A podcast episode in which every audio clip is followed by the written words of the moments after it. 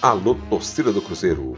Bem-vindos ao PHDcast, o podcast do Páginas Heróicas Digitais.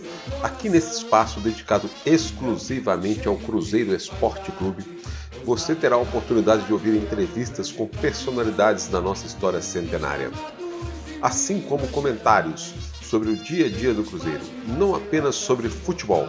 Afinal, é Cruzeiro Esporte Clube Comentários sempre firmes e contundentes, feito pelo Raposão PHD, que é PHD quando o assunto é o Cruzeiro. Hoje estamos de volta com mais um De Ouro na Notícia com o Raposão, que é PHD quando o assunto é Cruzeiro.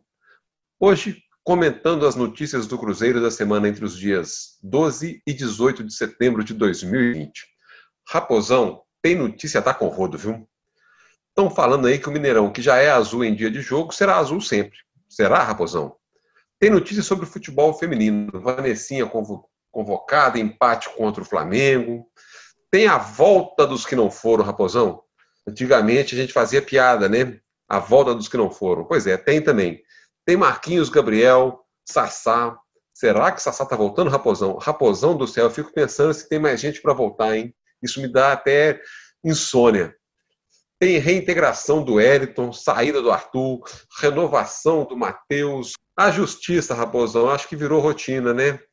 Adilson Batista, Sobes, tem cartão corporativo pagando Netflix. Eita, que nós, lá vamos nós, né, Raposão? Tem data de direção também, viu? Data de direção está definida. Raposão, conta aí para nós. Faz o resumo da semana para a torcida do Cruzeiro mas mantenha, por favor, a sua opinião sempre firme e contundente. Ó, eu vou ter um troço. Cada notícia dessa, eu fico tendo um troço. Porque se colocar na balança notícia boa e notícia ruim, o lado da notícia ruim tá complicado. Aí tem gente que acha que ainda tem notícia mais ou menos. Não, tem notícia que é mais ou menos, não é ruim, é médio, meio, meio. Tem nada disso. Ou é ruim ou é boa. Tem esse negócio de meia a meia, não. É, essa notícia pode ser boa, depende do ponto de vista. É, depende do interesse de cada um na notícia. Realmente, muita coisa. Eu não sei se começa nas boas, começa nas ruins, é, mas eu vou falar o seguinte. Vou pegar aqui no, no geral. Falar das meninas primeiro. Muito bom, as meninas estão com uma performance boa. A Vanessinha foi convocada. Ué, mas convocada é notícia boa? Para mim, não mas vamos, vamos fazer de conta que é. Né? Nenhum jogador, nenhum atleta do Cruzeiro, pode ser atleta do futebol de botão, se for convocado para tal de seleção brasileira, aí tem. Não presta, não. Mas vamos, vamos falar que foi coisa boa. É, mas aí eu queria falar de outras coisas boas e ruins. Mas que coisa doida, né? Esse trem está muito paia. É ruim, boa? É. A volta dos que não foram. O Cruzeiro pegou um jogador e dispensou uns. Aí todo mundo comemorou. Ah, mas o Hélio está lá no meio. Aí é ruim. O Hélio voltou. Aí é bom. O Arthur estava dispensado. Muita gente falando que é bom. Muita gente falando que é ruim. Aí eu achei que ele foi emprestado para o América. É bom. Tá muito esquisito esse negócio. E aí, nesse negócio de vai e vem de jogador, Vai lá para a toquinha, volta para a toquinha, vai para a base. Aí você pega, por exemplo, jogador igual o Caio Rosa, vai lá para o sub-20. Aí veio o Ney Franco, tá mudando as coisinhas, falou: não, chama o Hélito de volta, vamos, vamos que vamos. Aí tem o, o Judivan, que foi dispensado, todo mundo comemorou. Tem o, o, o outro atacante que foi voltou para a base, vai jogar lá, vai ganhar rodagem. Mas uma coisa me está encasquetando. O Maurício. A galera fala mal demais dele. Mas no final das contas, foi só alguém pôr na mídia aí que ele ia pular de lá, que a cloaca do simpatizante do Cruzeiro está tudo coçando. Não, não, ele é ruim, mas tem que continuar ruim aqui. Você mandado embora e pular de lá não pode.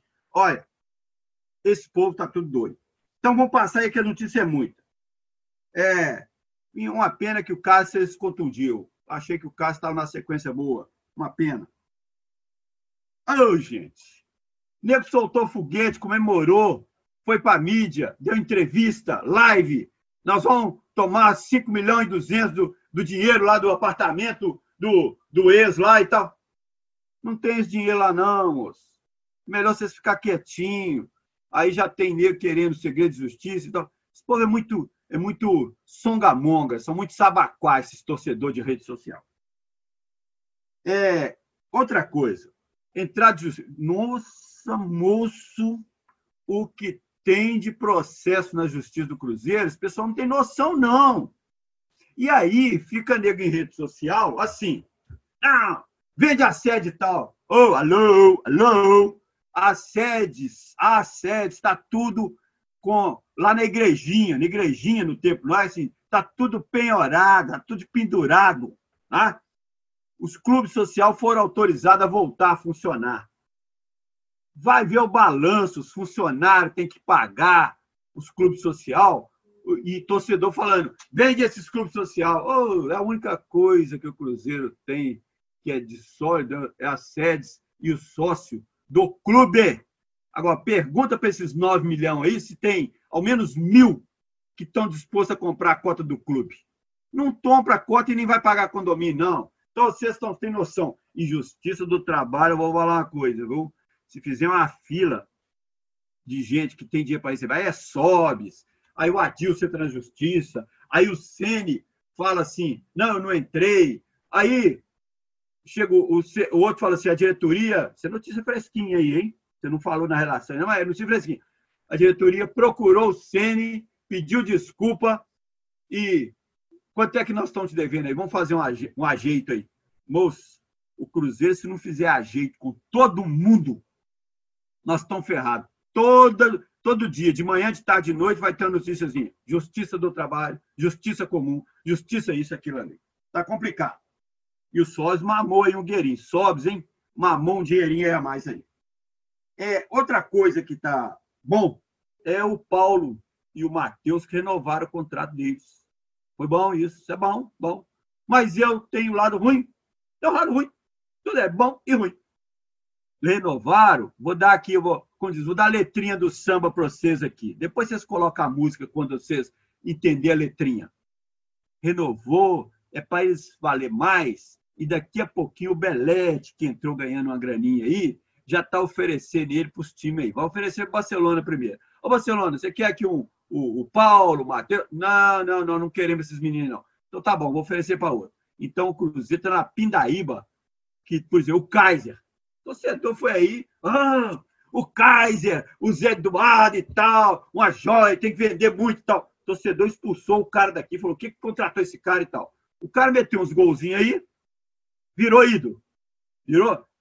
Cruzeiro passou e nos cobre na hora. Qualquer jogador que sair manchete, que jogou bem, o Cruzeiro está passando os cobre. E aí fica pensando assim: ah, o lateral esquerdo, o zagueiro, o, o, vão ficar aqui duas, três temporadas? Tira o seu cavalinho da chuva. Alô, vocês não sabem o que está acontecendo, não.